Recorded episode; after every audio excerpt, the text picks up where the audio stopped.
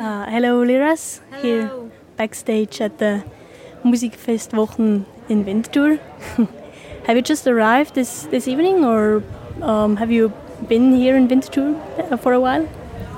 So hello, it's my first time in Winterthur. Uh, yeah, we just arrived uh, two hours ago, and um, very very excited to play here tonight in this beautiful city. You're an Israeli musician uh, who sings in Farsi, and tell me how would you describe your music?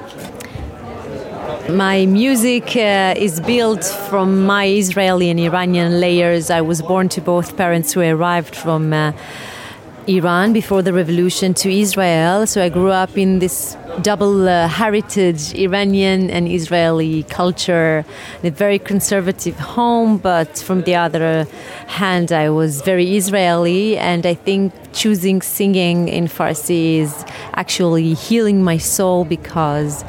Uh, I don't know if everybody knows, but uh, we are not able to visit Iran because Iran and Israel, unfortunately, are not living in peace. So I've decided to sing um, for my happiness, to find my my heritage, and I think my music sounds very Israeli, Iranian, psychedelic, electropop.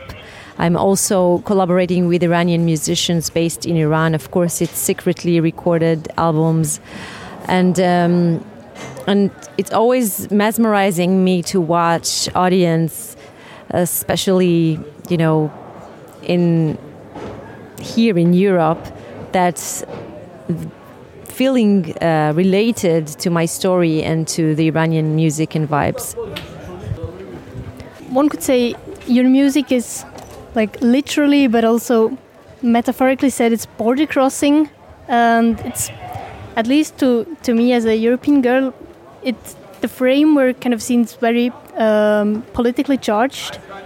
Um, do you have this this claim in your music that it should be political?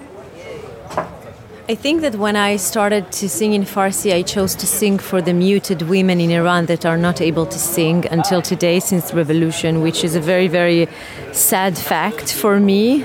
Um, I did not think that I chose to do something political. I just understood that it's for me, it's for, for exploring the roots that I don't even know how because I cannot visit Iran.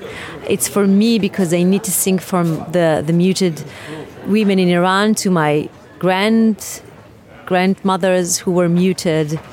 Um, and even myself, I arrived from a very, very muted home. So I can say that um, I did not think it's a political thing, but for sure I tried any any any way to find the you know the first brick to to break the wall, and I broke broke a lot of walls and uh, barriers of my soul uh, with the singing in Farsi.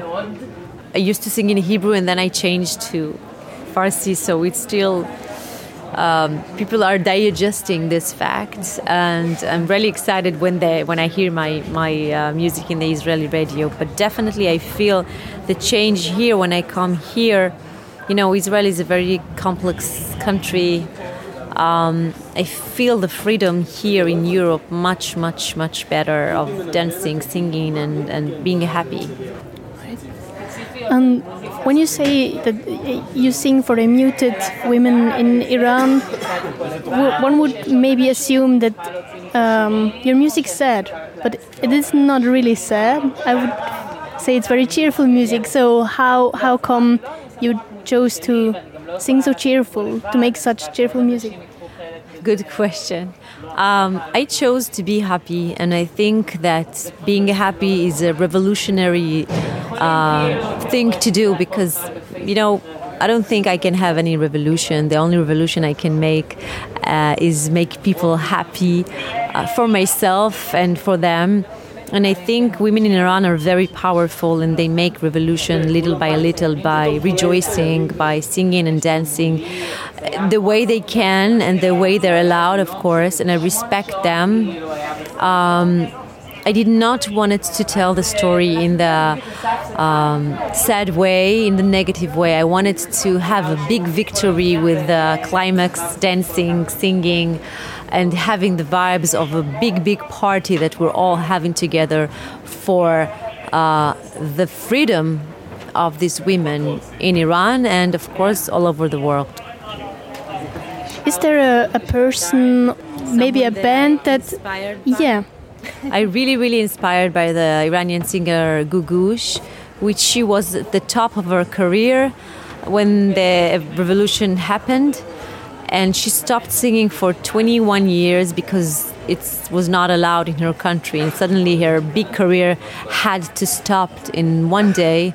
And she stayed muted for 21 years. And then she she did her own revolution by you know moving to the U.S. and singing and starting over her worldwide career. I really respect her and um, her you know her music, her style, her vibe, her voice, and her talent and brain, very very smart brain of having this courage to change the life and do not give up singing. So, really, she inspires me a lot.